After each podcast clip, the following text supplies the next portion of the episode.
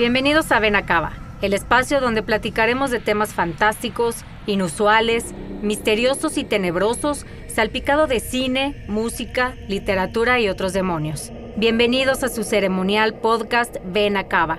Me acompañan mis amigos y cómplices Roberto y José. ¿Cómo estás, José? Muy bien, muchas gracias.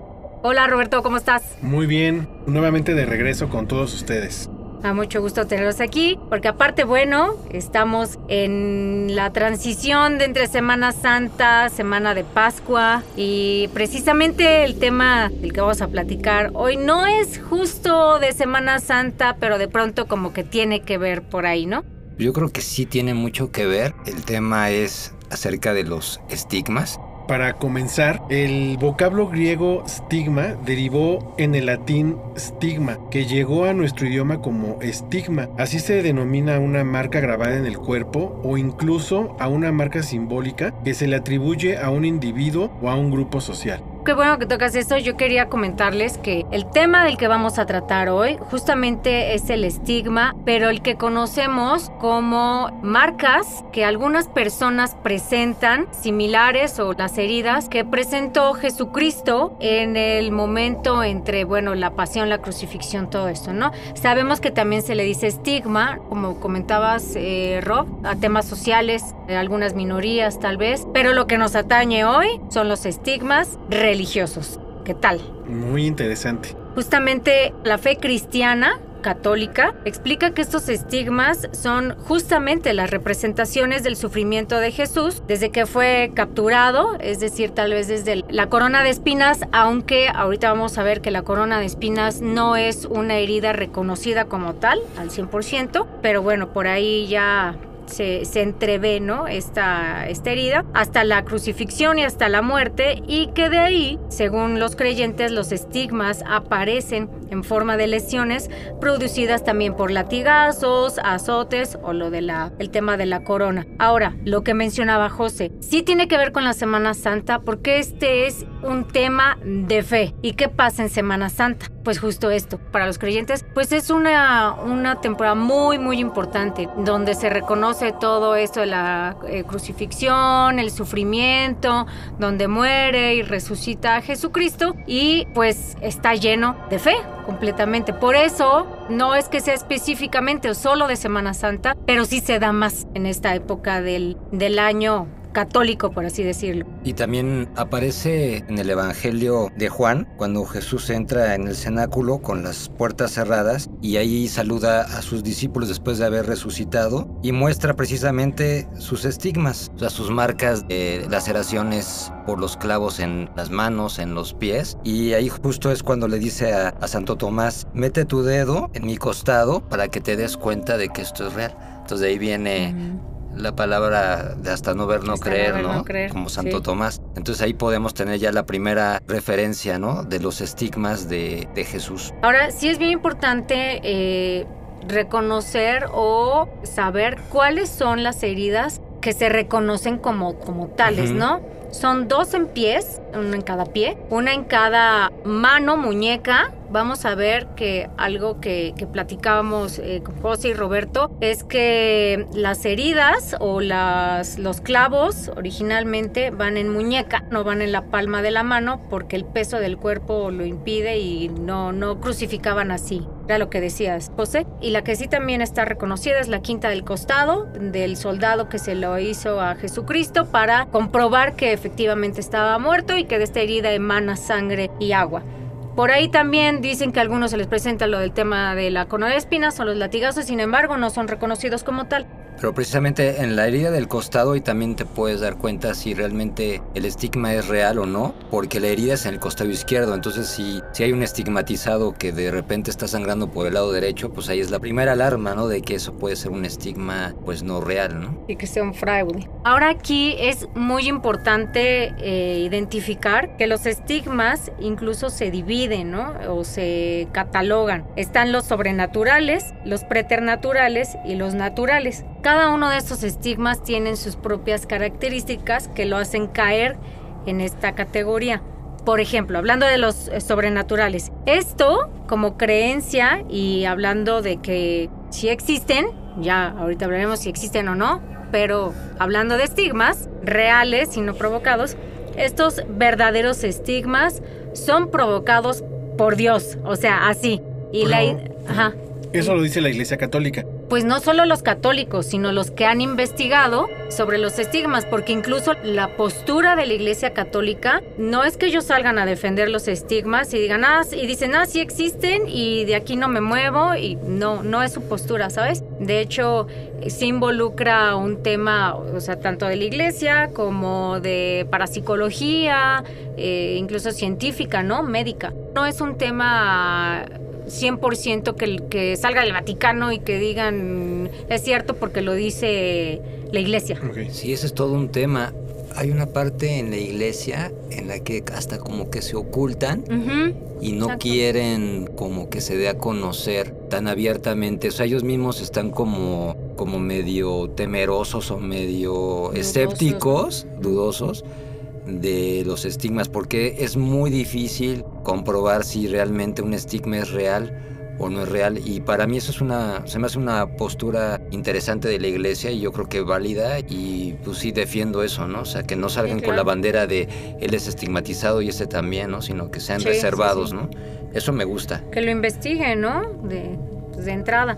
Y justamente entonces cuando se habla de un estigma verdadero, son muy, muy, muy contados. Es súper raro, ¿no? Que se dé como un, estigma real. Pues creo que en toda la historia ha habido como 300, 300 casos y de esos hay que ver cuántos. Pero de ahí que diga incluso la iglesia, sí, tres tal vez, ¿no? Como dices. En toda la historia. De ahí, exacto, quién sabe. Y además no se tiene como pues el, dato de, como dice, del primer estigmatizado de, de, la historia de la humanidad, ¿no? O sea, no, no se tiene ahí el dato, no sabemos cuándo fue el primero, pues, real.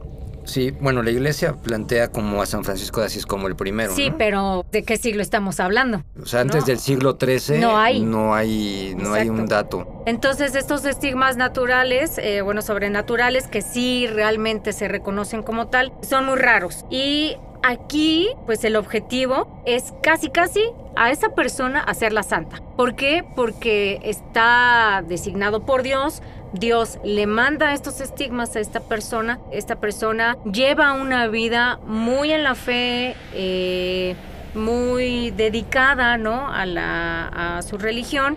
Y aparte se tiene que investigar muy minuciosamente entre muchos procesos, se investiga la vida de la persona, es religioso, toda su fe. Ahora, los estigmas reales, por así decirlo, se dan en un momento que se llama, le llaman éxtasis. Es decir, cuando esa persona está en un momento de meditación, tal vez muy profunda, de meditación religiosa, muy profunda o de entrega total. Entonces es cuando se le revelan estos, o, les, les dan a esta persona estos estigmas.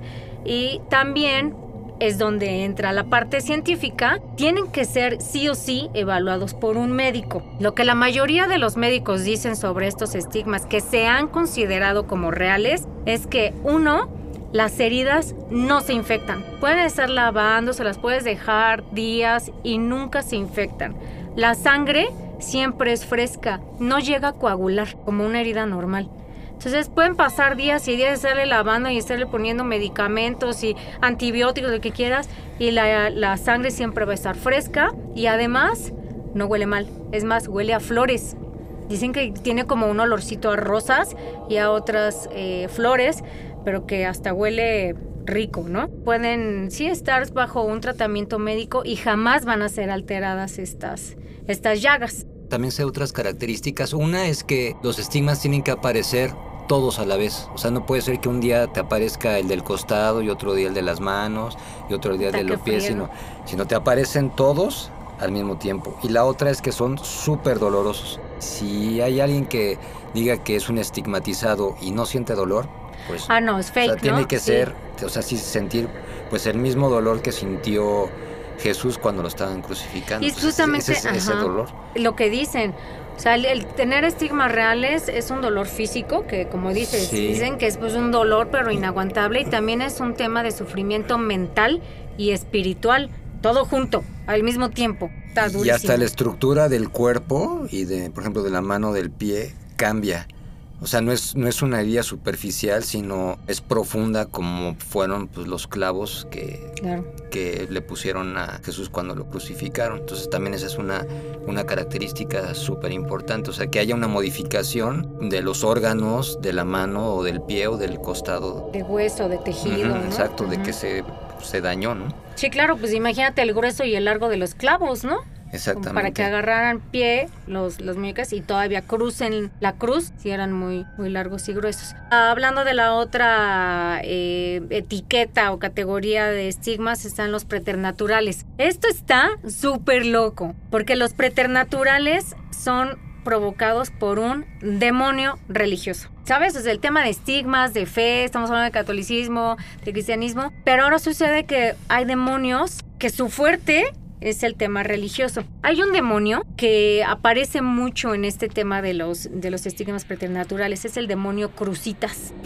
Ajá, sí, exacto. Y le llaman así demonio Crucitas porque la característica de este demonio es que es engañador, es eh, también es como muy opresor y te quiere influenciar, ¿sabes? Pero lo que él pretende es que la cruz, por eso del tema de crucitas, yo creo, que la cruz eh, la vean como algo maldito. Antes, la cruz sí la veían como como un símbolo como de tortura y para justamente para pues gente no bien vista, ¿no? Como el, el, el maldito, la cruz. Cuando llega Cristo y muere en la cruz y lo crucifican, entonces cambia este La concepción. esta, ¿no? exactamente, la concepción de la cruz, pero este demonio crucitas agarra la cruz y le dice a, por ejemplo, a los pastores, comentan que de pronto este tipo de demonio sí llega con los pastores y utiliza esta onda de engaño para eh, hacer creer a estas personas que son acechadas que lo que portan con la cruz entonces es un símbolo maldito. Estos estigmas que son preternaturales o de estos demonios sí huelen mal, a diferencia de los supuestamente reales, de los eh, sobrenaturales, estos sí huelen mal. Nosotros olían a rosas. Es impresionante como un, pues un demonio que, que justamente quiere tomar el cuerpo, el alma de una persona, juega con esta ideología, que es parte de la fe del afectado, ¿no? Bueno, también eh, la Iglesia Católica dice que los estigmas pueden deberse a una intervención, a una intervención del diablo o a un don divino, que es lo que estás comentando. Hasta el momento son esas dos, ¿no? Pero ¿cómo saber? O sea, Lo, lo que pasa es que en realidad un estigma no debe de ser como una medalla que te pongas, ¿no? O sea, no debes de verlo como, como si fuera este, un triunfo o, o que tú eres una persona especial. Entonces lo que hace el demonio es hacerte creer con soberbia de que tú eres Ego. más, ajá, que tú eres más que otra persona. Por lo único que lo hace es para que te alejes de Dios. En Claro. realidad la gente real que tiene esti- estigmas reales lo que hacen es son ocultarlos. Sí, o sea, sí, no, Lo, sí. no los andan presumiendo. sí, ¿no? claro. Entonces, si alguien lo presume, entonces también o ahí está el demonio involucrado Exacto. o es una persona que... pues, que- Fraudulenta. exactamente. Exacto, y finalmente, eh, bueno, la tercera categoría, que son los estigmas naturales, estos sí son realizados completamente por la propia persona, pero ya es por alguna causa psiquiátrica, puede ser incluso también por una influencia demoníaca, pero no es preternatural.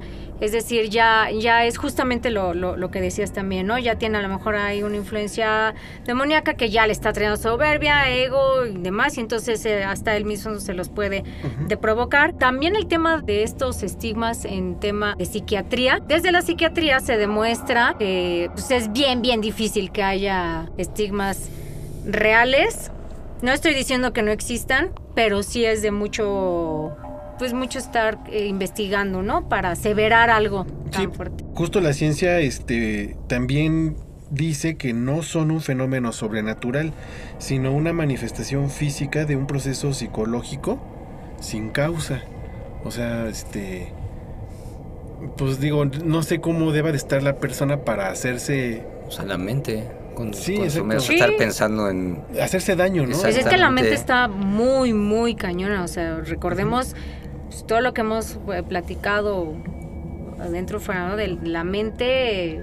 Lo poco que conocemos de la mente es impresionante. Ahora imagínate los alcances Sí, que no o sea, un conocemos. estigma real Sí. nunca va a aparecer en una persona neurótica, trastornada Exacto. o hipocondríaca, ¿no? Eso De entre- estamos de sí, acuerdo. claro, claro, completamente. de que, como decimos, eh, estigmas que uno mismo se lo provoque con la mente. Hay un tipo de estigma que también está muy interesante que son los estigmas invisibles. Ah, sí, cierto. O sea, no, no se ve ninguna, ninguna llaga, ninguna laceración ni nada, pero el dolor está ahí. Y son localizados Son en localizados esas heridas, ¿no? exactamente. ¿A quién podríamos tomar como el primer estigmatizado de la historia? Pues mira, de que se tiene dato, como mencionaba, San Francisco, San de Francisco Asís, de Asís. pero ¿qué les parece si antes nos regalas la rolita de hoy, Rob? Bueno, les quiero recomendar una banda que se llama In Street Confidence.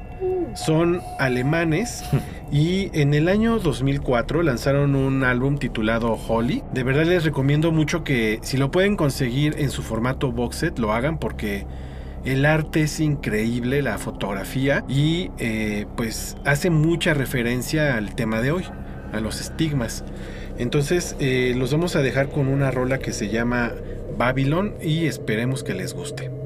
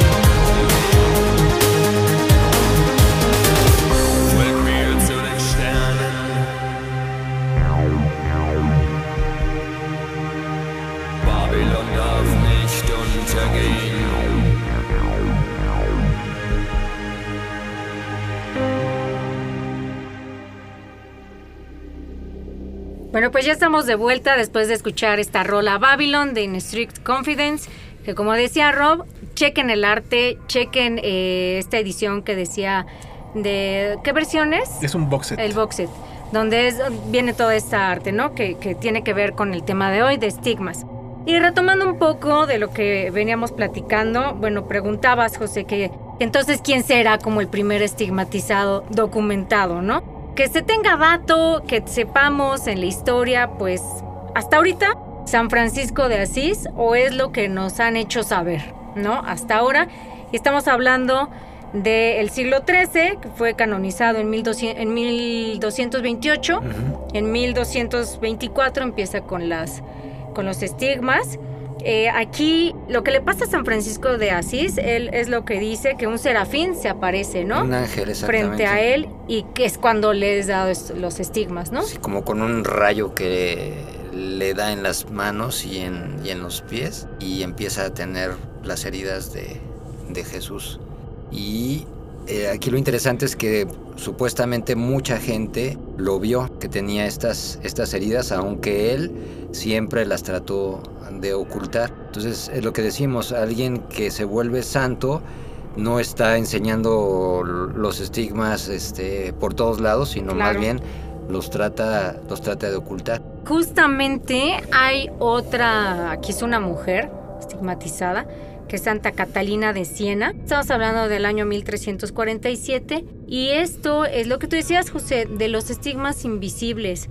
A Santa Catalina se le revelan el día de Pentecostés. Pentecostés es una celebración que viene después de Pascua y se celebra el Espíritu Santo. Y entonces ella recibe los estigmas, pero ella sí pide que fueran invisibles lo que platicabas, lo que nos comentaste hace rato, y solo pide el dolor para que no sean, sí, qué, qué grueso, para que no se vieran, pero sí le dolían. Siglo XIV. Y después yo creo que podríamos seguir con, como con el último eh, registrado y de los más importantes, que es el, el Padre Pío. Una historia de verdad que de mucha controversia, ¿no? Con Pío. Sí, pues él, él llevó los estigmas durante 53 años en su cuerpo y lo que decían es que cuando más sangraban eran los días viernes, que fue cuando se crucificó a Jesús.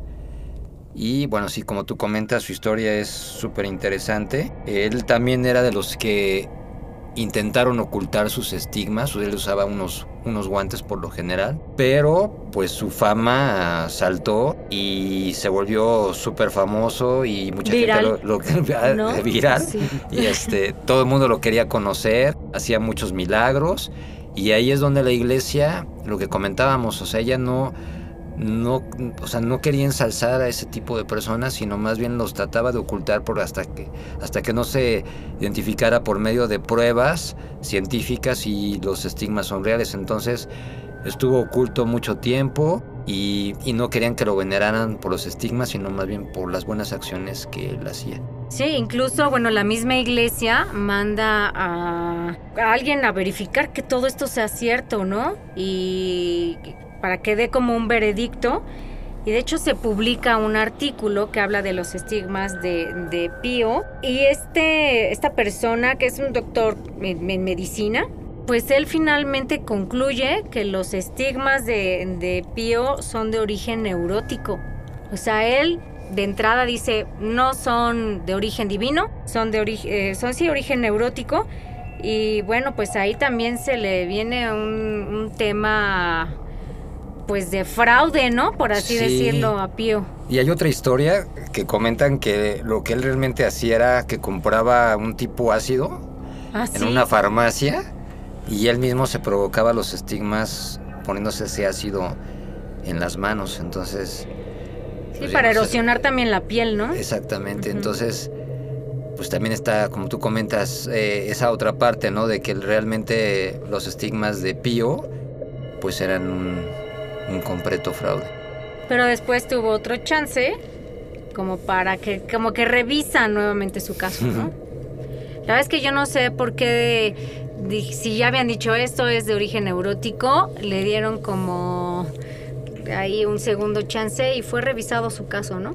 Sí, fue revisado y luego, pues, el Papa Juan Pablo II lo, pues, lo vuelve santo. Entonces, pues yo creo que ahí en su historia sí hay muchas contradicciones, hay un tema ahí. Yo realmente no creo que él haya sido un, un estigmatizado, sino más bien si él mismo se provocaba las heridas. Y pues eh, yo sí determinaría que el caso de él, pues sí es un, un fraude. Punto. No, ya, ahí- ya dijo José. Oye, pero también en el 2019, el Papa Francisco canonizó a la costurera suiza Santa Margarita Weiss, quien también sufrió estigmas. Yo sí creo que, como decía Elena, ¿no? A lo mejor tres de los 300 son reales y los otros pues son, pues, son un fraude, ¿no? Sí, aquí lo, eh, también lo que le ayudó a Pío fue que eh, la parte de pues de realizar milagros, sobre todo de curación, era que también tenía el don de la bilocación. Es decir, podía estar en dos lugares al mismo tiempo. ¿Cómo está eso? Ujú. Haz de cuenta, él estaba, no sé, en su casa, ¿no? En su cama, y alguien más decía que lo había visto en misa, por un ejemplo, ¿no? Podía estar en dos lugares al mismo tiempo, y entonces fue una de las razones que, pues sí, consideraron a su favor, para considerar también que estos estigmas eran reales y hacerlo santo. Entonces, pues ahora, ahora sí tenemos ya este, a este San Pío de Pietrelcina. Pues me imagino que, bueno, en Italia evidentemente es, muy- es muy famoso, ¿no? pues Porque creo que él y ahí- Juan Pablo II son los más famosos de toda De- Roma de y historia. Ita- Italia. Sí, sí, hasta el momento sí, es cierto. Pero bueno, sabemos también que todo se, se está concentrando ahí, ¿no? Pues Vaticano, Italia, ¿no? Porque aparte a mí sí hay algo que me llama mucho la atención. Muchos de estos estigmatizados o de los que se sabe, muchos son italianos, Sí, muchos. A mí, a mí me suena ahí Vaticano, ¿sabes? O fe, o... Sí, yo creo que va más mismo. bien por la fe, porque sí, si se hace un recuento de, de los estigmatizados, como tú comentas, la mayoría, pues una son católicos, la otra Sí, es claro. este italianos, entonces ahí hay un Claro, hay un una de- influencia, ¿no? Porque, Pues sí. o tal vez porque está ahí el Vaticano, que es la, la sede, ¿no? La santa sede. Y, y pues no sé si ahí también hay un tema de vibra, de que la fe se concentra en Italia, ¿no? Y por eso también a lo mejor son, es la razón de que los italianos tengan estos estimas, o es lo que nos ha llegado de información nada más. A lo mejor hay más y no sabemos, ¿no? Sí, exacto. Hay un libro, si les interesa todo el tema de, de los estigmas, que trata sobre la historia de Marthe Robin, que fue una estigmatizada. El libro se llama El viaje inmóvil y fue escrito por Jan Witton. En este libro se narra la, pues, la vida de esta santa que durante 40 años estuvo sin moverse en su lecho, por eso el nombre del, del viaje inmóvil. Entonces, imagínense lo que es estar 40 años postrada en No. una cama con esos dolores. No, y- pobre cuerpo, o sea, o sea, la no hay, no, hay, no hay manera, o sea, de... ¿qué, qué vida es eso, no? No, pero es que... Entonces, ¿cómo hay gente que pide tener estigmas, Ajá, no? justo. O sea, es que ellos se sienten como, pues, benditos, ¿no? Lo- estas personas que tienen esa fe, que lo, incluso hasta que lo llegan a pedir, se sienten benditos y para ellos es, wow, sin llegar al ego, ¿no? Pero sí se sienten como, pues, benditos y que más bien están ayudando a la fe. Ahora, que también hay muchos que han sido fraude, ¿no? Hay una, una monja de nombre Magdalena de la Cruz, una monja franciscana en el siglo XVI, y ella afirmó tener estigmas. Después, pues ella dijo que pues, todo lo que ella había dicho pues fue una farsa. Y en ese Ok. momento, pues la Inquisición la juzga y la recluye en un convento para hacer penitencia todo el resto de su vida. Pues que es de las más conocidas, ¿no? Y Yo creo Como que fraude, ella- sí. Ajá, y el famoso caso de Giorgio Bongiovanni, que es otra vez un italiano, ¿no? Que aseguró llevar eh, ya durante 30 años. Pues ese fue muy famoso. Yo recuerdo Sí. que hasta con Jaime Maussan salió. Ándale. Pero creo que él decía que tenía todas, ¿eh? Todas las heridas. Sí, tenía ¿no? hasta, hasta una en la frente con Ándale, con una cruz. Una cruz aquí y creo que también le sangraban los ojos y este dio conferencias, hizo mu- muchísimo dinero y pues sí, o sea, Sí, pero. toda su historia ajá. era un completo Pues sí, más bien es por ahí, ¿no? Que la gente ya se le hace bien fácil colgarse de ese tipo de temas para hacer dinero. Pero es que no se vale, ¿sabes? Porque también se están agarrando de la fe, o sea, se están aprovechando de la gente porque lo creen como bendito, ¿no? Se acercan a él para pedirle a lo mejor algún milagro, eh, que, que pues los ayuden a algún tema que puedan tener. Y pues es abusar, es abusar y... No, no, O eso sea, es lo no que chido. platicábamos. Cuando alguien se muestra en público o se van, se, na- se vanagloria de sus estigmas y los anda mostrando por todos lados, eso quiere decir que no es algo, no es algo real. O sea, la gente Real. que realmente ha sido estigmatizada, como ya lo hemos comentado, los oculta, no los anda mostrando. Sí. O sea, es como un regalo de Dios muy personal y no es para estarlos mostrando. Y bueno, hablando también un poquito de que si es fraude, de que si es real, este tema de una u otra forma también, eh, si del tema divino y la elección, ¿no? De Dios a, sus fieles seguidores, pues se ha llevado a la pantalla grande. Como ya es tradición en Benacaba, pues traemos eh, nuestras recomendaciones tal vez o la información de las películas que en este caso pues han abordado el tema de estigmas. Y sí o sí, nos guste o no, yo sí soy fan de esta película, pues tenemos que hablar de Estigmata, ¿no? ¿La han visto? Yo no. ¿No? Vela. Pues sí.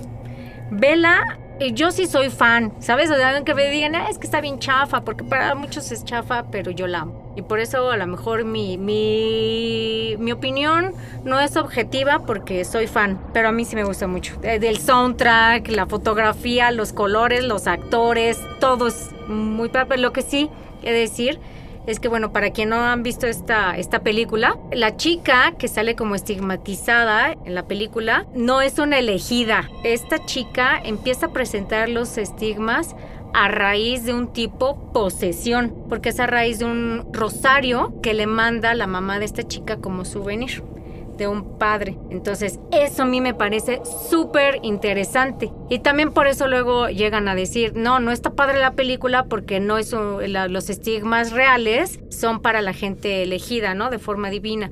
Esta chica no, esta chica le llega de otra, de otra forma, presenta los estigmas. Entonces, es muy interesante.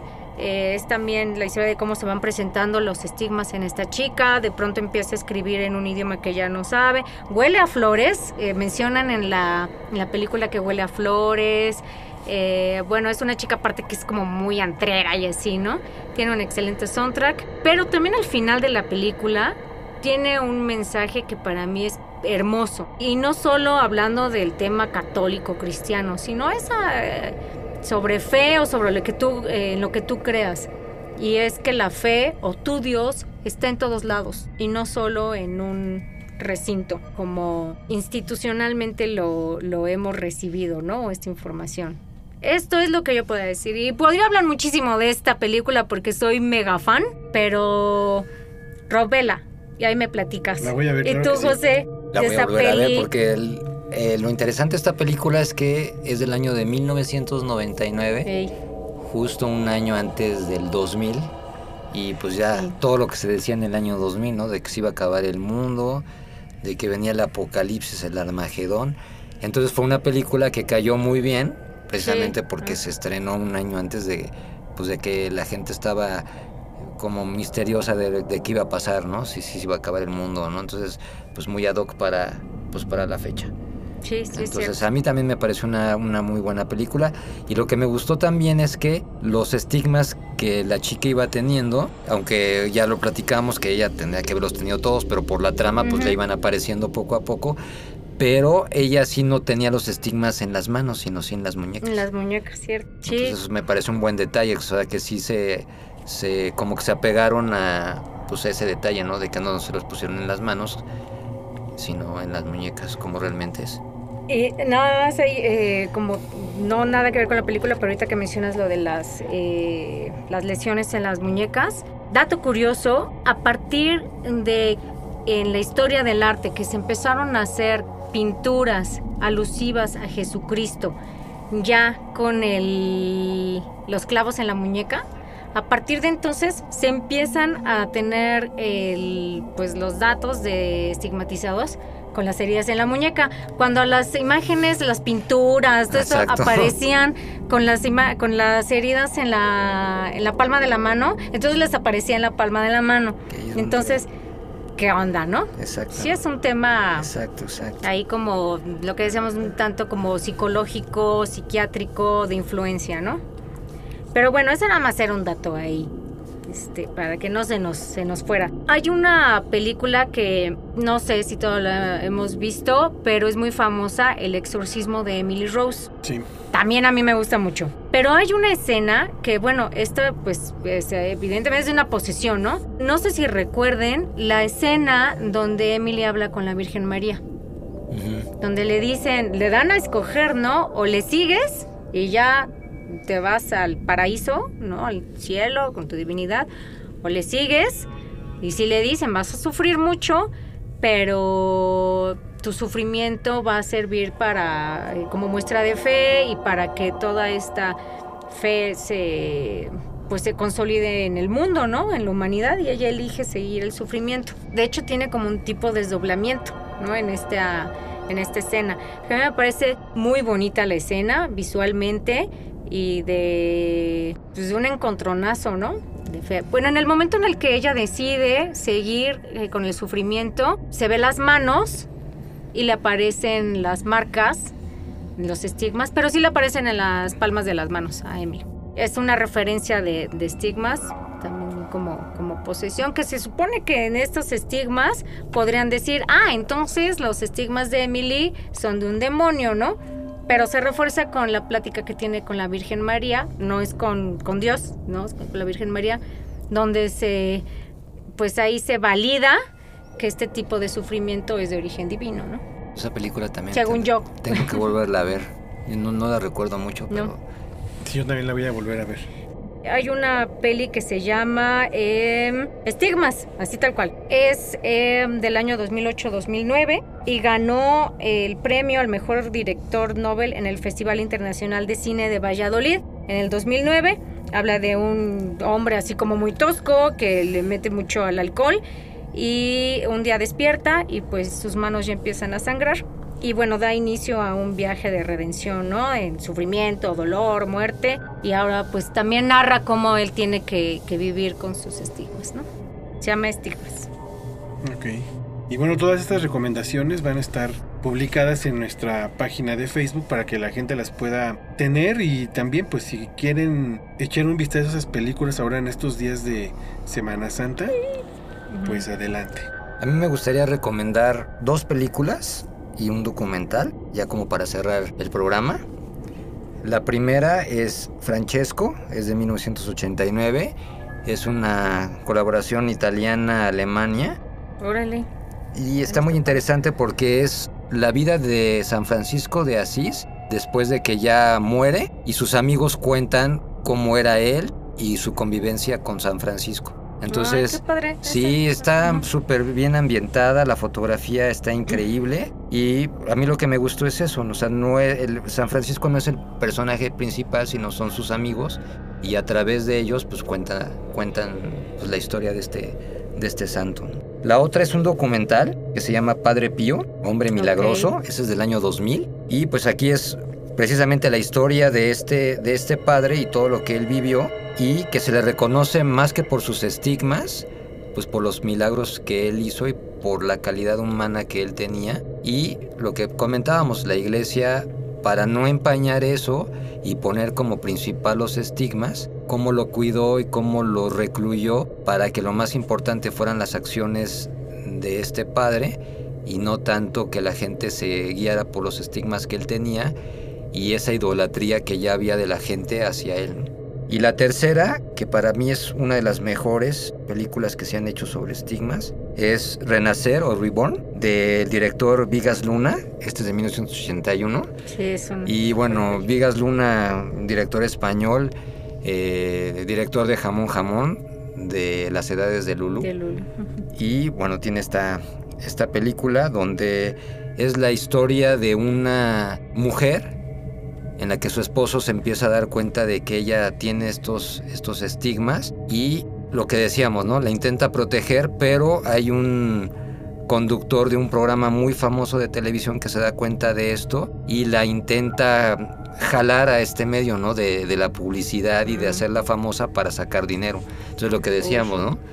O sea, los estigmas de ella en la película son estigmas reales, pero este conductor de este programa de televisión la quiere pues para hacer dinero, hacerla famosa y la presenta en lugares atascados de gente y pues se vuelve como un pues un circo, negociazo, exacto, exacto. Entonces freak. se la recomiendo mucho que la vean y bueno, con esta cerramos este Las recomendaciones. las recomendaciones.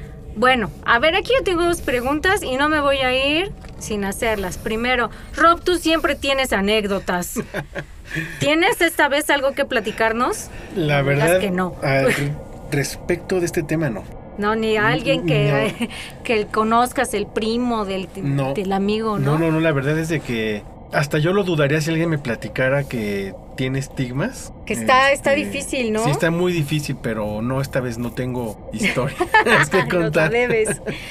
Y justamente mi segunda pregunta va dirigida a eso. Yo quiero saber si ustedes creen o no en los estigmas. Rob, Yo creo que no, porque considero que es más un tema psicológico. O sea, quiero pensar que la mente es tan poderosa que uno mismo se puede crear ese tipo de lesiones, este, dolores. La verdad es de que sí me cuesta mucho trabajo creer que verdaderamente exista. ok. José, Yo creo que en toda la historia, desde el siglo XIII para acá, seguramente sí podemos hablar de, uno o dos casos de algún estigmatizado real. El tema es que ni la ciencia ni la misma iglesia ah, lo han puesto como si esto es 100% real. Entonces, tú apuestas a que igual y sí. Sí, yo puedo decir que a lo mejor, digo, de los 300 casos, a lo mejor uno o dos puede que sí sea, que sí sean, que sí sean reales, pero el tema es que no hay manera de comprobarlo. La iglesia puso 12 reglas, ¿no? Que tiene que tener una persona que esté estigma- estigmatizada. Entonces, para cumplir esas 12 reglas, pues está muy, muy, muy, muy difícil, ¿no? O sea, se con una que no se... todas, ¿no? Exacto, entonces yo sí puedo decir que igual en la historia ha habido una o dos personas, pero el tema es que no, pues no hay evidencia científica ¿no? que lo demuestre. Elena. Yo ¿O en qué te basas? doy mi voto porque sí existen. Y esto más bien es porque yo apelo a la fe de las personas. Digo, en este caso estamos hablando de una fe católica cristiana, ¿no? Ujú. Pero tiene tal vez un poco que ver con el tema psicológico. Ahora sí que yo sí tengo fe en la fe, ¿no? De, de- de- de las personas y, y creo que la fe mueve montañas y que puede hacer cosas impresionantes, incluso que, que ni nos pasa por la mente, ¿no? Y que a lo mejor no conocemos. Y estoy de acuerdo contigo, José, que de 300 o que, que hasta ahorita están documentados o que eh, saben que existe a lo mejor uno o dos, son reales, pero a mí me basta con que uno sea real y creo en sus estigmas. He dicho. Pues como Santo Tomás, ¿no? Hasta, ver- hasta no ver, no creer, lo mismo que le dijo Jesús. Bueno, no sé si me gustaría ver un estigmatizado. Ha de ser muy impresionante. Yo sí, Sí. le doy ahí mi, mi palomita a los estigmas. Bueno, pues llegamos al final de este episodio y como siempre los vamos a dejar con una super rola. En esta ocasión, pues estamos hablando de una bandotototota que nos encanta, ¿no? Al menos a, a los tres que estamos aquí Sí, compartiendo no. con ustedes y nos gusta mucho. La banda es Bauhaus y seguramente quienes conocen a Bauhaus pues ya sabrán de qué rola se trata, ¿no? Los vamos a dejar con Stigmata Mártir de Bauhaus. Esto aparece en el álbum In the Flat Field que salió en 1980. Con esto nos vamos a despedir. Rob, Muchas gracias por habernos escuchado y si quieren comentar algo lo pueden dejar eh, en nuestra página de Facebook y con mucho gusto los vamos a, a responder. José. Muchas gracias por haber escuchado este programa súper interesante. Es un tema que da para mucho y muy controvertido. Les mando saludos. Adiós. Efectivamente, bueno, pues muchas gracias a nombre de todos los que armamos con tanto cariño este podcast. Estén pendientes y recuerden volverse locos de vez en cuando, que es muy sano. Mi nombre es Elena Zabaleta. Abur.